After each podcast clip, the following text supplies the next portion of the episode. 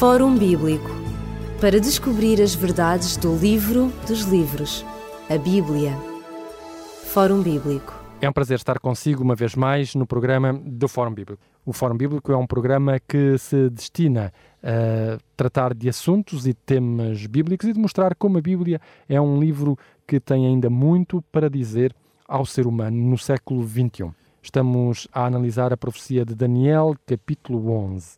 No programa anterior, nós vimos como introdução como se preparou uma mudança neste capítulo 11, uma mudança que levou de um império romano político a um império romano religioso, se assim pudermos chamar. Hoje nós vamos concretizar uh, em que é que essa mudança, digamos, um, se, se marcou, no que é que ela foi marcante, em que aspectos é que ela foi tocar. E é por isso que com o pastor Elídio Carvalho, uma vez mais em estúdio, nós vamos analisar parte por parte esses detalhes para que uh, também aqueles que nos ouvem possam em suas casas uh, analisar por si próprios. Pastor Elidio Carvalho, então, o profeta Daniel vai nos dar detalhes muito precisos desta mudança, que, como vimos, a Bíblia uh, chama de mistério, o mistério da iniquidade. Se é uma mudança religiosa, em princípio deveria ser a favor do projeto divino para a humanidade. Pois esse é que é exatamente, e é aí que reside o tal, uma vertente, o tal mistério. Porque se nós voltarmos ao texto da, da segunda carta aos Tessalonicenses, no capítulo 2, e a partir do verso 3 e 4, vemos que Paulo define este que, que encabeça, no qual é, está subjacente este mistério da iniquidade, Uh, o apóstolo Paulo tem aqui uma referência já nossa conhecida, não faremos mais hoje do que meramente recordar, que é, uh, como dissemos, que se encontra o texto na segunda carta aos Tessalonicenses, capítulo 2 e no verso 4 em particular, ele fala a este respeito acerca desse tal poder. Portanto, eh, que deveria, como disse, que seria de Deus, tudo seria, deveria caminhar sobre rodas, não é? Mas ele diz assim: esse tal, o qual se opõe, estou a ler o capítulo, o capítulo 2 carta aos São Licenses, capítulo 2, verso 4, o qual poder se opõe, o qual poder se levanta contra tudo o que se chama Deus ou se adora. É a primeira parte do verso. Ora, se o verso ficasse por aqui, está, está tudo como deve ser, não é assim? Portanto, está, está tudo como deve ser, no sentido, isto não tem a ver com alguém, porque aqui, alguém que, que é dito religioso, porque aqui diz, opõe-se e levanta-se contra tudo o que seja Deus ou se adora. Portanto, vemos aqui, estamos na presença de um poder, permitam-me, totalmente ateu. Totalmente ateu, em todas as fibras do seu ser. Só que o texto continua e agora diz assim, no mesmo verso 4: De maneira que se sentará como Deus no templo de Deus e se autoproclamará Deus. Ora, eh, não se entende, quer dizer, na primeira parte do versículo, dita a mesma entidade, inerente à mesma entidade, diz que detesta Deus ou tudo o que seja inerente a Deus ou se adora. Portanto, estamos aqui na presença, para nós entendermos, de um poder totalmente ateu.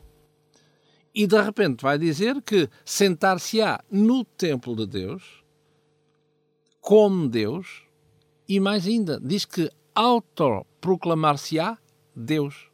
É um contrassenso de todo o tamanho. E como é que o profeta Daniel vai corroborar com as suas palavras e com o seu texto esta, este significado que o apóstolo São Paulo dirá uh, séculos mais tarde? Ora, muito bem. Então, como estamos aqui cerca do ano 50 da nossa era, que Paulo escreve, e estamos a falar cerca de 600 anos antes Daniel. E ele vai dizer aqui, e voltando a Daniel capítulo 11 e no verso 31, não é? Diz que sairão a ele, a este ele que ele é este. Se nós virmos todo o contexto imediato, fala de um tal rei do norte. Quem será este rei do norte? E a partir do verso 31 até ao final, até ao verso 45, esta, esta, esta personagem ir-nos-á uh, acompanhar-nos-á até ao fim. É? Este Rei do Norte. O que é que se passa aqui com este, com este, uh, este Rei do Norte? Ora, em particular, se nós lermos no profeta Jeremias, no capítulo 46, nós vemos aqui uh, o que se passa em relação a esta nomenclatura norte e sul, porque até aqui, até ao verso 31, falava-se entre uh, beligerância entre o reino do norte e também o reino, o reino do sul. Ora, no profeta Jeremias, no capítulo 30, 46, no verso 2, diz assim: Acerca do Egito contra o, o exército de Faraó Neco, o rei do Egito, ou seja, rei ao Faraó é a mesma coisa, do Egito, que estava junto ao rio Eufrates, em Carcamish, o qual feriu, e aqui fala-se numa batalha em 605, onde, onde uh, estava a começar o grande império, os Estados Unidos da época, não é assim? Babilónia, que estava a começar a florescer, e em 605 a potência anterior, que era o Egito, começa, portanto, começa a, a, declinar. A declinar, como tudo, tem o seu início, o seu auge e, e o seu, o seu uh, declínio. Caso, o caso, não é? Portanto, quem era esta potência? Era o, o rei Nabucodonosor, rei de Babilónia, não é assim? Que, e agora a seguir, veio fazer uma incursão à Judeia. E eh, depois disso, no verso 6, não fuja o ligeiro, não escape o herói para a banda do norte junto ao rio Eufrates. Ora, em relação a um judeu, não é assim? Babilónia, no sentido geográfico, estava sempre ao norte. O reino do norte era ou a Síria, ou a Síria, ou Babilónia. Sempre. Os reis do norte eram estas três potências, não é assim? Ora, e, e, vemos aqui o quê? Vemos que quando se falava nas incursões do rei do norte, tanto estamos a referir, se não soubéssemos, ou da Síria, ou da Assíria, ou de Babilónia. E o contexto diz-nos que de, por exclusão de partes, é de Babilónia. Portanto, o rei do norte é Babilónia, na pessoa de Nabucodonosor. Ora, e este, este rei do norte transitamos de uma forma, de uma forma uh, textual, ou seja, real, para algo que é uh, numa forma uh, religiosa, ou seja, profética. Como é que se faz exatamente esta, esta transição de um lado para o outro? Ora, este rei do norte, quem é que é o rei do norte? Babilónia. Babilónia, na palavra de Deus, é tudo aquilo que é contrário a Deus, tudo aquilo que é confusão, tudo aquilo que é usurpação do humano ao divino, o tal mistério da iniquidade. Ora, quem é que corporiza este rei de Babilónia? Que é, que é um fato, que é real e a história humana o confirma, mas transponde para o aspecto espiritual. Até é porque em Daniel 11 o rei de Babilónia já não existe neste contexto, com certeza, não é assim? Neste contexto, neste, nesta altura, né? nesta altura.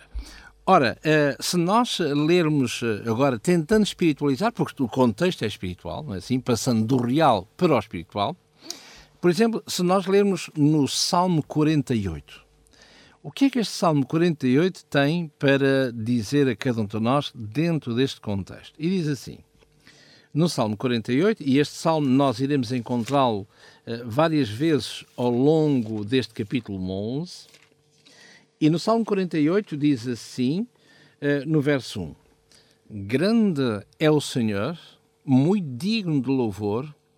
E agora é preciso que nós tenhamos atenção ao que aqui vem. Na cidade do nosso Deus, no seu Monte Santo.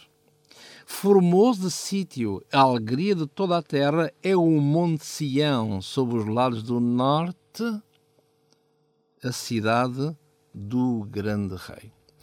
Ora, o, o que nós vemos aqui é, uma série de, de, elementos que são que têm a ver com, com profecia, têm a ver com o tempo do fim, é, nesta projeção que estamos a fazer, que é o Monte Sião, que é algo que é comum no livro do Apocalipse, e não só, fala que, que é para os lados do norte a cidade do grande Deus.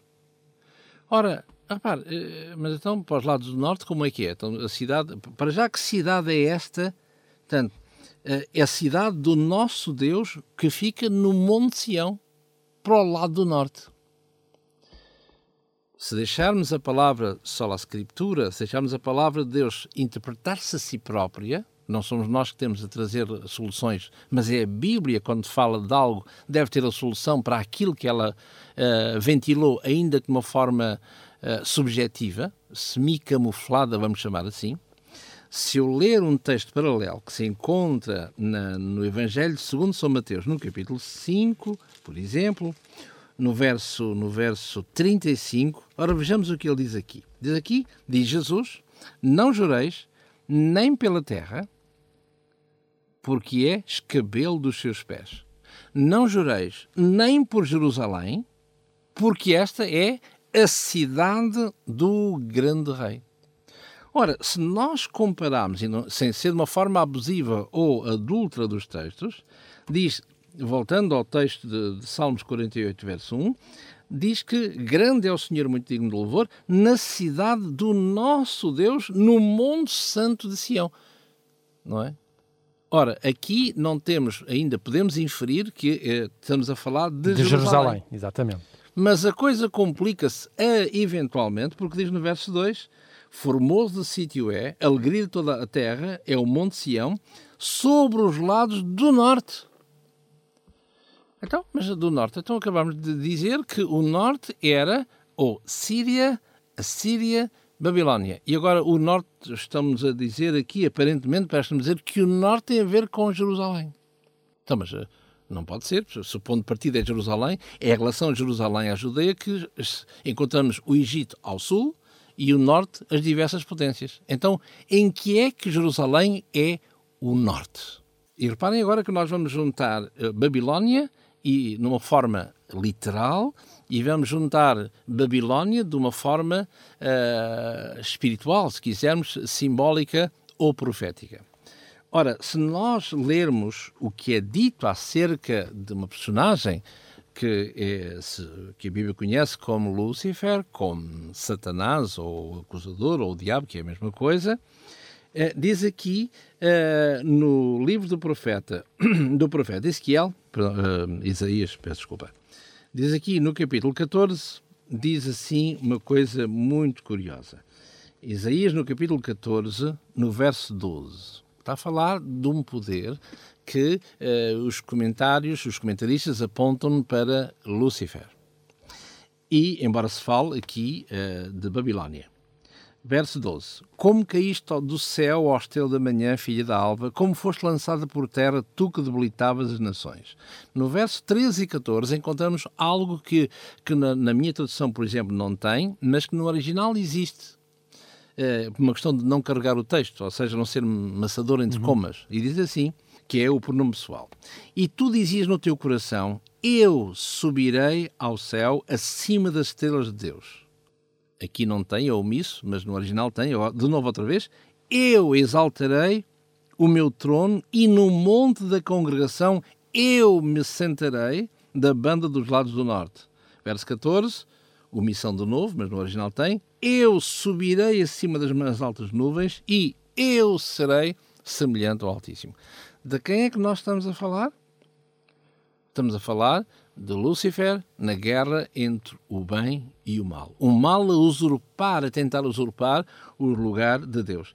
E o que é interessante aqui, no, no final do verso 13, uh, eh, repito, diz, diz aqui: Eu me sentarei, eu exaltarei o meu trono no monte da congregação, eu me sentarei da banda dos lados do norte. Sendo assim, o norte, na perspectiva bíblica, significa então o quê, concretamente? Portanto, o que é que, o, ainda bem que faz essa pergunta, o que é que estamos a falar o norte? O norte parece que é Jerusalém, o norte, uh, Às vezes parece que é outra, outras potências, que exatamente. é ao norte, geograficamente, mas o que é que se passa aqui em relação ao norte, geograficamente falando, ou sabermos quando é que é uma coisa e quando é que é outra. É que para, para a época, para um judeu e não só, não é? O, no, o norte era tudo o que está relacionado com Deus nós olhamos, estivermos uh, em pé, não é? O norte para nós, vamos imaginar, o norte é à nossa frente. O sul é atrás de nós, esta é à nossa direita e o oeste é à nossa esquerda. Em termos uh, geográficos de pontos cardeais, sem dúvida que o é. Assim, visto que estamos orientados para o Sol, onde nasce o Sol, diremos que, que é este, não é? Este, nascente, levante, não é? Exato. Muito bem. Mas para a mentalidade judaica, o, o, norte não é à nossa frente. O norte é na nossa, uh, na, vertical a nós, é para o céu, para cima, para Deus. E tudo o que aponta com Deus, Ele é o norte. Tudo que é direcionado ao norte, portanto, para nós, é acima de nós, portanto, numa forma vertical e não numa forma horizontal à nossa frente. À nossa frente, sim, temos o norte em termos geográficos, mas quando se fala norte e aqui para os lados do norte, não tem a ver com a Jerusalém meramente terrestre, mas tem a ver com a morada de Deus no Monte Sião, que é em Jerusalém, é um facto, é assim, mas aqui o texto demonstra claramente, e o contexto próximo, que estamos a falar na de realidade, outra realidade. De e tanto é assim tanto é assim, quando nós lemos, eh, isto é, daria, estamos a fazer um pequeno parênteses se quisermos, mas para nós compreendermos o que estamos a falar. E tanto é assim, quando nós falamos em Amós, quando em Amós, nós encontramos aqui uma, eh, uma, uma, uma citação interessante que é conhecida do mundo evangélico, enfim, daqueles que conhecem um pouco a palavra de Deus. Amós no capítulo 8 no verso 11. Eis que vem dia, diz o Senhor Jeová, em que haverei fome sobre a face da terra, não fome de pão, nem de sede, nem de água, mas de ouvir a palavra do Senhor. Eles irão vagabundos de um mar até outro mar. Reparem, do norte até ao oriente. Espantoso isto. Norte ao Oriente. E porquê? Porque para a mentalidade semítica, em relação a Deus, Deus está sempre em dois pontos cardeais. O Norte, na nossa horizontal, vertical, perdão, não é? E o Oriente, sim, à nossa direita, neste caso, permitam o nascer do Sol. E tanto é assim que, no contexto que nos ocupa, quer ver, se nós lermos o capítulo 11, nós chegaremos lá a seu tempo, chegaremos lá, se os quiser, a seu tempo.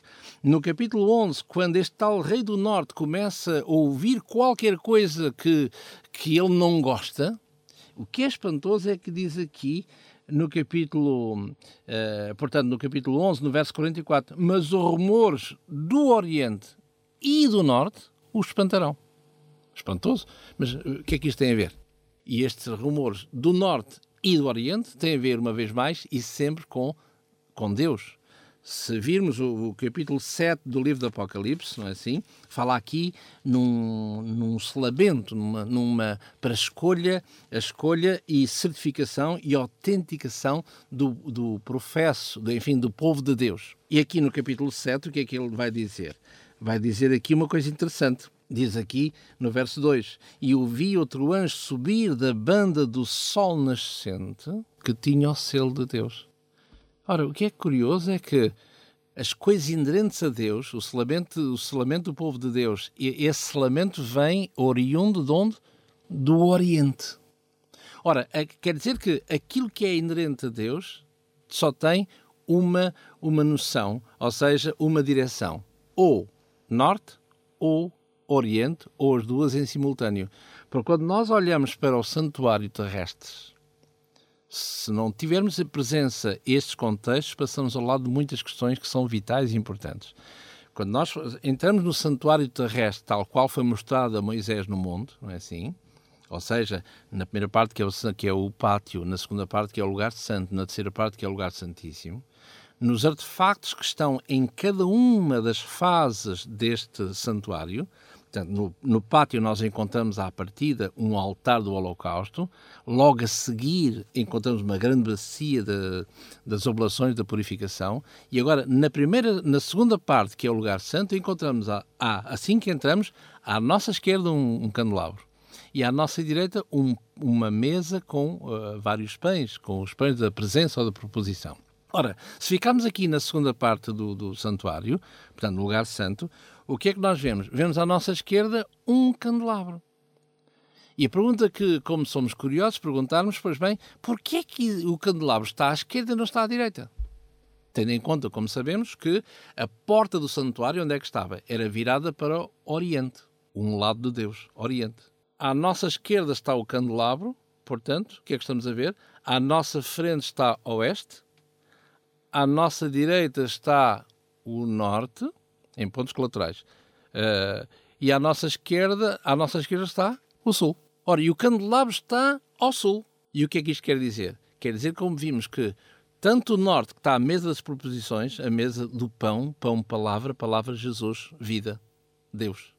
E o sul, e o Oriente nossa, atrás de nós, portanto, que é o, a direção de Deus. Portanto, Deus, virando à direita, temos, temos o norte, não é? visto que atrás de nós temos uhum. o Oriente. À nossa frente tem o Oeste e Sul, são as zonas uh, de penumbra onde reside profética, enfim, numa forma simbólica, imagética, bíblica, Satanás. Por isso é que ele é dito que é o príncipe das trevas. E porquê é que o candelabro está à nossa esquerda? Porque ele vai iluminar com o óleo, que é o Espírito Santo, que é a palavra de Deus também, porque é o lugar de trevas. E é a razão pela qual e única o, o candelabro está à esquerda, ou seja, sul, para simbolizar que ali é o lugar de trevas e tem que ser iluminado pela presença do Espírito Santo. Ora, isto é, é, tremendamente importante para que nós possamos, em função deste contexto, não é, vermos quando abordarmos algumas coisas, sabermos de onde, do que é que estamos a falar não de uma forma geográfica, mas norte-oriente igual a Deus.